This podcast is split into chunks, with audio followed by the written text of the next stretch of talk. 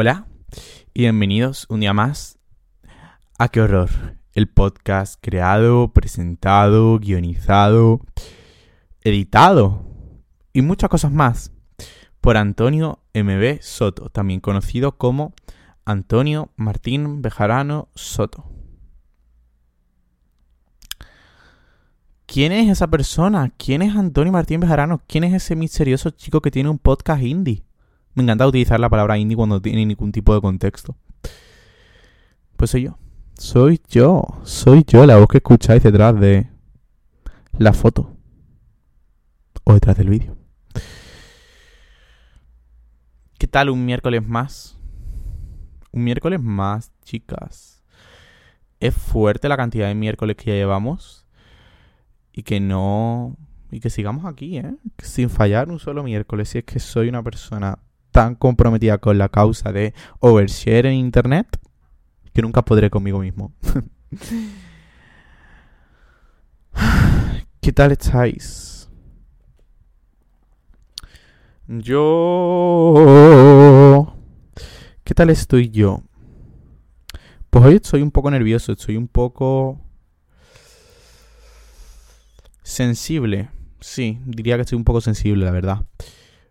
Mm, esta noche me vuelvo a Jerez después de haber estado tres meses seguidos en Portugal porque es Navidad, vacaciones de Navidad, pasarlas con tu familia, bla, bla, bla, bla. Y mm, aunque por una parte tengo muchas ganas de ver a mis amigas, no me importaría verlas en otro sitio ni en otro momento. Mm, estar en Jerez no me transmiten mucha paz. De hecho, es algo que me pone bastante nervioso. No es que tenga muchos buenos recuerdos de esa ciudad, entonces como estoy un poco en tensión. Pero vamos a poder hacerlo. Vamos a poder hacerlo. Vamos a poder hacerlo. Vamos a poder hacerlo. Y eso es un poco como soy hoy, sensible, la verdad. Y estos días, llevo unos días muy, muy, muy sensibles. Ayer estaba a la una de la mañana escuchando folklore versión piano, porque es lo que me pongo cuando estudio. Haciendo derivadas, porque tengo ya un examen de métodos cuantitativos, una asignatura aleatoria. Y estaba como, ahora mismo, no me va a salir una derivada y me voy a poner a llorar. Pero no pasó, me salieron todas. Y así es un poco como me encuentro en el día de hoy. ¿Vosotros qué tal? ¿Qué tal lleváis la semana? ¿Qué tal? Que ahora vienen las vacaciones de Navidad, lo cual es algo complicado a veces. Hoy, hoy, hoy, este miércoles, vamos a hablar de miedo al conflicto. Aunque creo que está bastante claro por su nombre, el miedo al conflicto es básicamente eh, la idea de que hay algunas personas, yo, a las que nos crea un malestar interno, incluso nos podría dar, llegar a dar ansiedad, tener que enfrentarnos a contar cómo nos estamos sintiendo frente a una situación con alguien. Por ejemplo, alguien hace algo que me molesta y a mí ser capaz de comunicárselo a esa persona, ser capaz de ponerme enfrente y decir, hola, esto que estás haciendo me está molestando, me da pánico. Y de hecho posiblemente no lo haga por el pánico que me da. Y lo intente evitar a toda costa e intente pensar que puedo seguir viviendo así. Aunque claramente no es el caso, no puedo seguir viviendo evitando, evitando, evitando y evitando.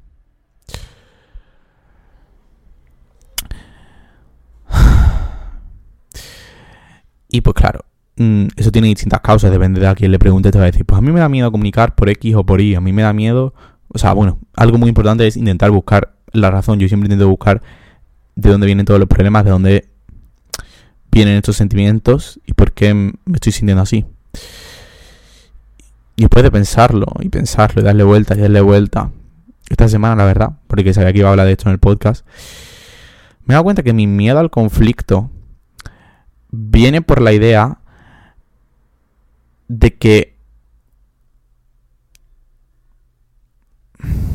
Vale, voy a intentar pensarlo para decirlo la frase entera sin tener que pararme cada dos segundos. Mi miedo al conflicto viene por la idea de que ya de por sí me da mucho miedo no encajar en la sociedad. Al pertenecer a una minoría como es el colectivo, sé que voy a tener que hacer más que otra persona para encajar, sé que voy a tener que poner más de mí, sé que voy a tener que ser más majo, sé que voy a tener que buscar como una característica que me defina, como por ejemplo ser buena persona, y sé que voy a tener que ser siempre mucho mejor persona porque se me va a juzgar mucho más por ello. Entonces muchas veces me da miedo de decir que algo me está molestando, quejarme de algo, por la idea de que se va a juzgar, de que, claro, es que este, los gays que son todos unos dramáticos y que están siempre quejándose de todo, como entrar en el estereotipo y el daño que hace este, ese estereotipo y sentirme juzgado de más otra vez y otra vez no encajar. Entonces como que, porque siempre se va a pensar que si me estoy quejando, si se quejara un hombre hetero, la gente diría, bueno, se está quejando porque es un chico muy intelectual, porque es que sabe mucho de todo. Pero al estar yo quejándome, es, es que él es un dramático. Es que están siempre dándole una importancia a lo que no es. Que es la generación de cristal. Todo les molesta. Mm. Claramente no. Y claro, entonces ese miedo muchas veces me paraliza y hace que deje de decir cosas que me están molestando, cosas que me están haciendo sentir mal, porque hay una razón. Si algo me está haciendo sentir mal, no es porque yo esté loco, eh, ni es porque yo sea un exagerado, y no me puedo hacer ese gaslighting a mí mismo de decir, no, no, es que esto no te puede sentir mal, porque es que no, no, no. ¿No ves que todo el mundo está diciendo que eres un dramático? ¿No ves? Pues que digan que soy un dramático. Si a mí eso me está afectando, me está afectando eso. Y tengo que afrontarlo y tengo que confrontarlo. Y he perdido el libro de lo que estaba diciendo lo que estaba diciendo, los, estereotipos hace muchos años porque por el miedo.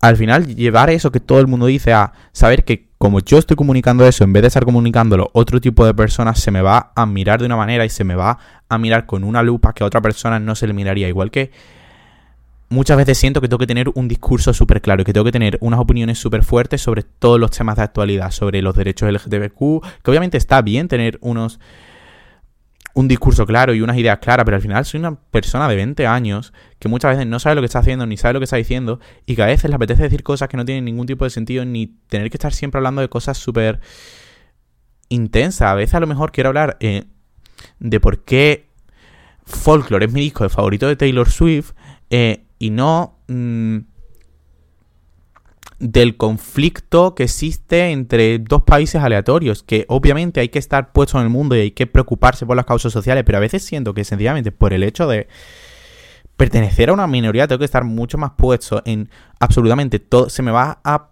mirar con lupa si no estoy puesto en absolutamente todos los temas de actualidad y si no tengo una opinión sobre todo que otro tipo de persona. Y es que muchas veces, pues obviamente, no voy a tener una opinión de, sobre todo porque es que no todas las cosas me importan. Y al final soy una persona egoísta que lo primero que mira es a sí mismo. Y lo que más le va a preocupar sí que van a ser las cosas que pues le conciernen a él. Y habrá miles mm, de cosas de las que no tengan la menor idea. Pero es que es normal que no tenga la menor idea y no tengo que ser el mayor activista del universo. Puedo ser una... O sea, soy Antonio, ya está. Que sí. Que tengo una sexualidad y pertenezco a un colectivo. Pero eso no significa que yo tenga que estar 24 horas al día, los 365 días del año, abocando por esos derechos, luchando por eso, teniendo un discurso súper claro. A veces ser una persona absurda y querer hablar de cosas absurdas y es normal y... No sé, siento que como a la gente del colectivo, igual que cuando una mujer va a un sitio es como que tiene que hablar de feminismo. A lo mejor le apetece hablar... O sea, el hecho de ella estar allí ya es un acto feminista porque, bueno, es que ahora se va a poner un señor a hablar de feminismo, el señor soy yo. Sencillamente va a decir que, bueno, sí, mira, ya voy a decir el statement, ya lo estoy diciendo. El hecho de que la mujer esté allí ya es un acto feminista porque le están dando el espacio, le están dando un lugar que deberían de tener desde siempre. Y puede estar allí hablando de cosas importantes. No solo tienen, no solo hay espacio para mujeres en, en debate feminista, igual que no solo hay espacio para la gente del colectivo en en debates del colectivo, de cosas del colectivo, a lo mejor y obviamente eh, tengo muchas más opiniones de cosas que son fuera del colectivo y pueden invitar a gente de otras cosas. Joder. Hoy estoy como medio enfadado conmigo mismo. Y pueden invitar a gente de colectivos a hablar de temas que no tengan que ser por el colectivo. Te pueden invitar a hablar de yo que sé, de qué te parece el nuevo álbum de no sé quién. Sí, siempre pongo ejemplos de álbumes, pero es que ¿qué hago? Si es que son mis cosas preferidas del mundo. Pero bueno, como iba siguiendo, porque me he desviado bastante del tema, pero es que a veces mm, de eso va la vida. Miedo al conflicto. ¿Qué estoy intentando hacer? Ahora que sé de dónde viene, sé por qué me siento así, sé por qué me da miedo a veces hablar de mis sentimientos. Aunque posiblemente creo que voy a volver a hablar de ello porque he apuntado tantas cosas hoy. Sí. Pasitos que hago. ¿Qué hago cuando me quiera... ¿Qué hago cuando sé que tengo que comunicar algo, que me tengo que enfrentar a algo, pero el miedo me está pudiendo paralizar? Paso uno escribir lo que estoy sintiendo, hablar lo que estoy sintiendo conmigo mismo. Dejar muy claro qué estoy sintiendo, por qué lo estoy sintiendo, de dónde viene ese sentimiento, qué puedo hacer para pararlo.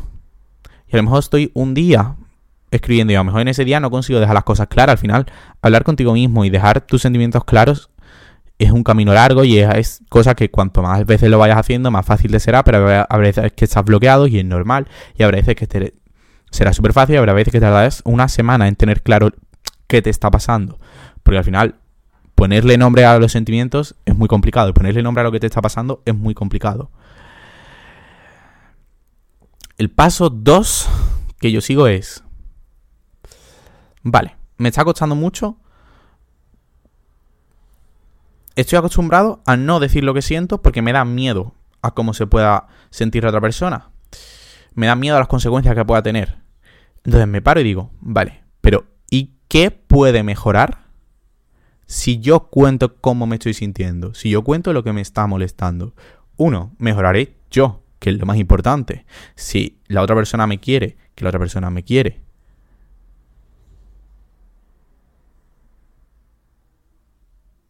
Que la otra persona me querrá porque soy parte de su entorno.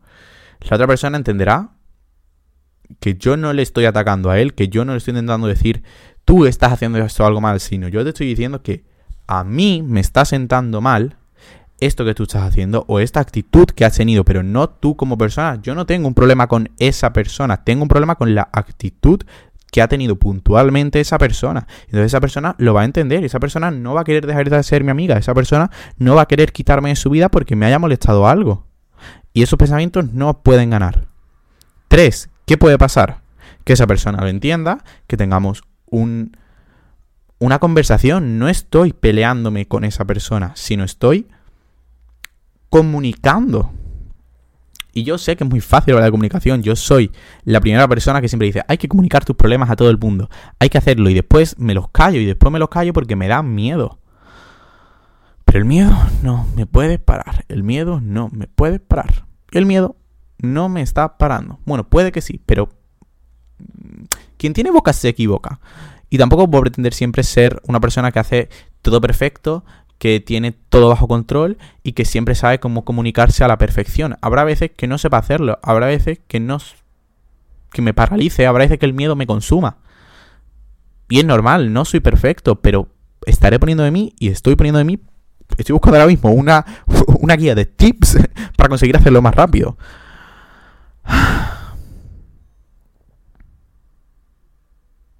Y otra cosa es contar una cosa a la vez. Cuando yo le voy a decir a alguien algo que me está molestando, no le voy a decir, imagínate que me ha molestado más de una cosa que ha hecho durante dos meses, pero no he sido capaz y he tardado dos meses en conseguir ser capaz de comunicarlo.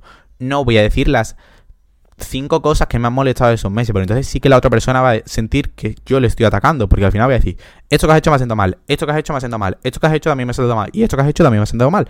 Así que venga, ve solucionándolo. Y no. Una cosa a la vez. Encima, si yo, si le digo solo una cosa, me puedo profundizar más en ese tema, en por qué esto me ha sentado mal, qué puedo hacer yo de mi parte, qué puedes hacer tú de tu parte. Tú también me puedes decir, pues a lo mejor es que tú yo no lo estaba diciendo con esa intención o no lo estaba haciendo con esa intención, lo siento si te ha molestado. Yo todo esto estoy poniendo en situaciones ideales. Yo sé que esto es más complicado de lo que parece. Y a mí también me cuesta mucho más. Así que vamos a poner un ejemplo de la vida real. yo, bueno, sí. Recientemente me ha estado molestando. Recientemente he estado sintiendo. Recientemente he estado sintiendo que un amigo, cada vez que le cuento cómo me estoy sintiendo, lo ignora. Lo ignora y no le da la importancia que para mí está teniendo. Eso me hace sentir que le estoy dando demasiada importancia, que le estoy dando un espacio en mi vida a esos sentimientos que no tendrían que verlo y que mis sentimientos no son válidos. Me da miedo comunicárselo a esa persona porque me da miedo que nuestra relación cambie. Me da miedo perder a mis amigos. Pero ese miedo no me va a parar, porque al final, al decírselo, posiblemente las próximas veces que yo le cuente algo, esa persona se dará cuenta de que eso me estaba molestando y me dará más caso, me dará la atención que yo pienso que ese tema para mí está teniendo, porque a lo mejor yo le estoy contando algo que para mí tiene mucha importancia, pero si yo no le estoy dando, si yo no le estoy diciendo a la otra persona, para mí esto tiene mucha importancia, yo tampoco puedo pretender que la otra persona sepa que para mí eso está teniendo mucha importancia. Entonces, si yo le digo, oye, esto para mí que te estoy contando tiene mucha importancia y me sienta un poco mal que lo estés ignorando cuando te lo digo. Entonces, si la próxima vez que te lo cuente, por favor, puedes darle más atención, hazlo. No hay nada malo en pedir. Es como que hay muchas veces que se siente que las cosas te las tienen que dar. Que todo tiene que venir. en, esta sociedad, como que si tú tienes que pedir ayuda, que si tienes que pedirle a alguien que a lo mejor un, algo le dé más importancia porque para ti la está teniendo, como que el que está haciendo las cosas mal eres tú por tener que pedirlo porque las cosas tienen que funcionar mágicamente.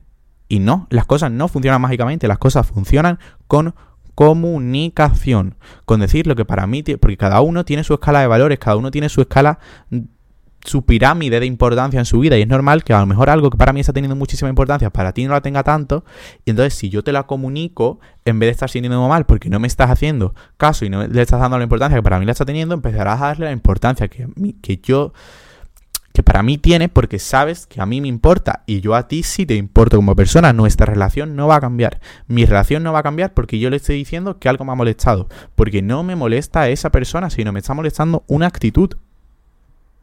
Y tengo que hablar por mí. Yo voy primero. Muchas veces pongo mis necesidades segundas y las de los demás primero y digo, no quiero el conflicto porque esa persona ahora está muy bien y no quiero fastidiarle la semana y no quiero lo otro. No le vas a fastidiar la semana por decirle que te está molestando una actitud suya. Ponte primero. Levántate por ti mismo. Nadie se va a levantar por ti mismo si tú no lo haces. Nadie te va a poner primero si tú no te estás poniendo primero. Tú tienes que ir delante por todo el mundo. Y ser egoísta a veces no es algo malo. Ponerte primero no es algo malo. Siento que yo estoy siendo el doctor Mr. Wonderful, chicas. Pero a veces, ¿sabéis que os digo? Es necesario ser una persona exageradamente positiva a veces. Igual que días que tengo días que me quiero hundir en la miseria, a veces necesito ser esa voz en mí mismo que dice, todo va a salir bien, tú vas a poder con esto mismo y tú vas a conseguir salir de este pozo. Y tú, estos consejitos que ahora te estás diciendo, te los vas a creer y lo vas a hacer. Y lo vas a repetir y lo vas a hacer. Y vas a ser capaz de hacerlo. Y a lo mejor al principio me cuesta muchísimo escribirlo. Y a lo mejor al principio me va a costar muchísimo decirle a los demás que me, me cuesta muchísimo decirle a los demás que, cómo me estoy sintiendo. Pero mis sentimientos son válidos, mis necesidades son igual de válidas que las de mis amigos y no puedo ponerlas segundos. Tengo que parar de pensar que soy menos que los demás. Tengo que parar de pensar que mi único papel en la vida es ser una buena persona, un buen amigo, porque puedo ser una buena persona y un buen amigo comunicando lo que me ha molestado, diciendo mis sentimientos, poniéndome primero. Una cosa no quita la otra, son dos cosas que tienen que existir y que tienen que convivir y que me tengo que meter en la cabeza.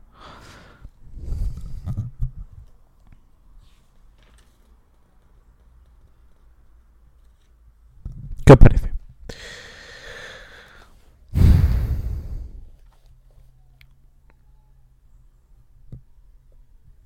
También hay muchas veces que es, es que como quiero mucho a esa persona, no quiero decírselo por si le sienta mal. Y es que justo porque quiero mucho a esa persona, tengo que decírselo para que esa persona sea consciente de que eso que está haciendo, esa actitud, no la estamos viendo de la misma manera. A esa persona le puede parecer una actitud normal y a ti, por tu contexto, por tu pretexto, por tus traumas, te puede parecer de otra manera.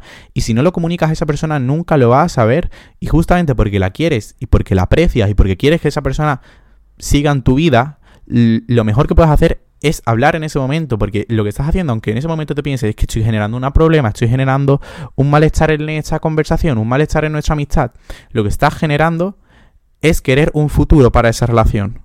Cuidar que saber dónde están los límites en uno y el otro, saber qué se puede contar, qué le tienes que dar importancia, qué quiere cada uno de esa relación. Y justo porque la quieres, porque le quieres, tienes que hacerlo. Y porque te quieres a ti. Y hablando de te quiero.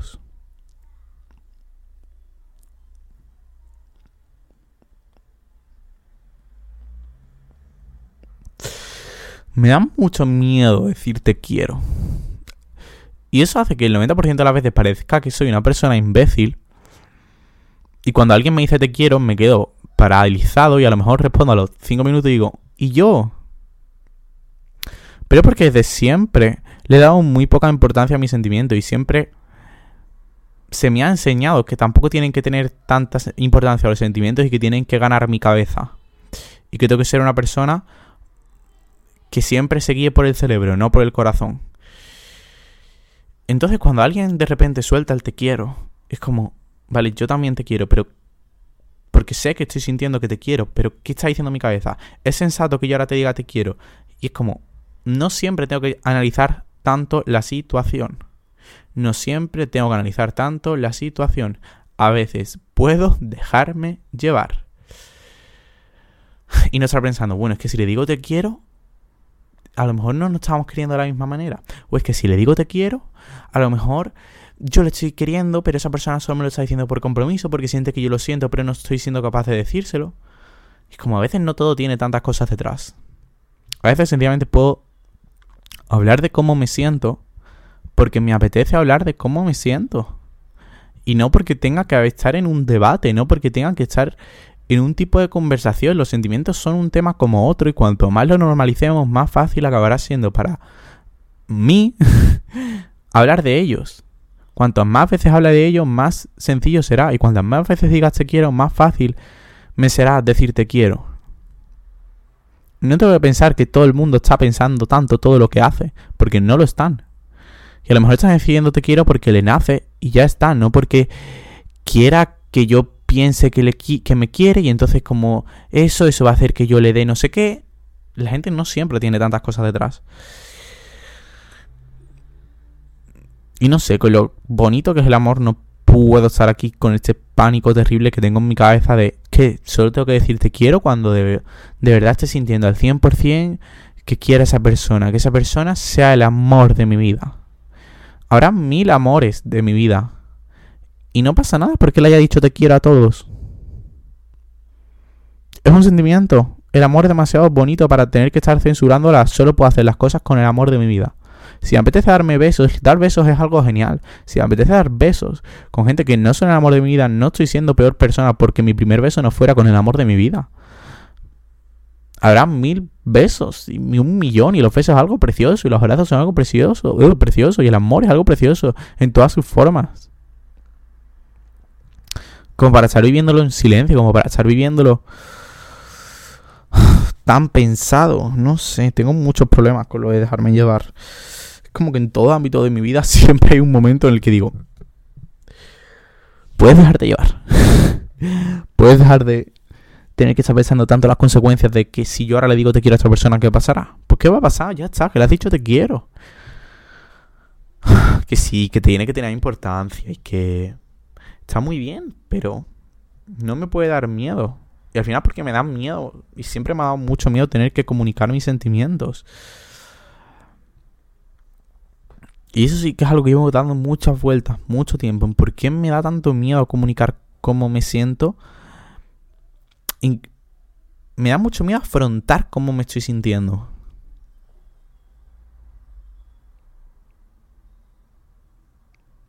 Como diciendo, pues a lo mejor sí que estoy queriendo a esta persona. Porque tengo la idea de que solo puedo querer si es el amor de mi vida. Porque de, la película, de todos lados, es el amor de tu vida, es la persona a la que vas a querer. Y es como, pues, lo mejor quiero a alguien y esa persona pasa de mí. Y a lo mejor me enamoro de alguien y no es mutuo. Y desgraciadamente es parte de la vida y es parte del proceso. Y son sentimientos que voy a tener, así que no puedo pensar que solo me puedo enamorar del amor de mi vida. Porque a lo mejor no hay un amor de mi vida, a lo mejor hay muchos, y seguramente haya muchos, y me tengo que dar palos y me tienen que rechazar. Y ese miedo irracional que tengo al rechazo. Bueno, en verdad sí que es racional. No voy a decir irracional porque ah, eh, soy como... Al decir que es un miedo irracional estoy diciendo como que no tiene validez en mí mismo y al revés. Si lo estoy sintiendo por algo, estoy sintiéndolo porque tengo una autoestima muy así asá y pues un rechazo se gestiona difícil según el punto de tu vida en el que estés. Y hay momentos en los que diré, pues me han rechazado, no pasa nada, soy un tío chulísimo, pues seguir hay momentos que me rechazarán y diré, soy la peor persona del universo, no quiero salir de mi cuarto en 70 años y no quiero tener volver a contacto con ningún hombre nunca. Pero es normal tener esas dos facetas. No estoy siendo un exagerado. Eh, el resumen de hoy es que los estereotipos son una mierda. Igual que los hay con la comunidad, con el hecho de que somos unos exagerados, de que somos siempre quejándonos de todo. Pues sencillamente, hablar de nuestros sentimientos, hay también en mil estereotipos con eh, que las mujeres son controladoras cuando sencillamente quieren tener un plan de vida. O que las mujeres eh, es que lo miden todo al milímetro y se dice como algo malo, pero nadie dice mm, algo malo de si un hombre está como queriendo tener mucho control sobre su vida. De hecho, de hecho ya habló Taylor Swift en su documental.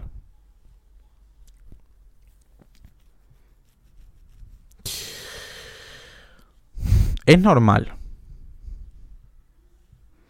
Es normal que durante un tiempo te sientas paralizado y que te den miedo a la idea de cómo puede cambiar nuestra relación, cómo va a cambiar lo que ya tenemos. Si ahora mismo estamos perfectos, pero ahora mismo no estáis tan perfectos, si a ti te están molestando cosas y estás ignorando esas cosas por miedo. Porque esa relación ahora mismo está siendo solo una cosa superficial, no está siendo nada profundo, porque la realidad es que tú estás sintiendo muchas cosas que no estás siendo capaz de decir porque te da miedo que cambie un estado de la relación que no existe, porque no hay una relación perfecta, porque es algo que está siendo totalmente superficial, es algo que no está pasando, porque la realidad es que hay mil cosas que no estáis siendo capaz de decir por miedo a estropear una relación perfecta, que no está siendo perfecta en ningún momento. Y esto se aplica a amistad, a amistad, porque sí, la amistad es algo muy importante, aunque haya gente que me diga que es normal que tus amigos te dejen totalmente de lado cuando tienen pareja. Pues no, no es normal. La amistad, hay que tener responsabilidad afectiva en la amistad. Hay que mirar por tus amigos igual que miras por tu pareja. Y obviamente no les vas a querer de la misma manera, ni a lo mejor con la misma intensidad. Pero una cosa es eso, que es algo obvio, otra cosa es dejar de lado. Los amigos no son algo secundario, los amigos no son algo que solo está ahí cuando lo dejas con tu pareja. Se pueden tener las dos cosas la vez, os lo prometo.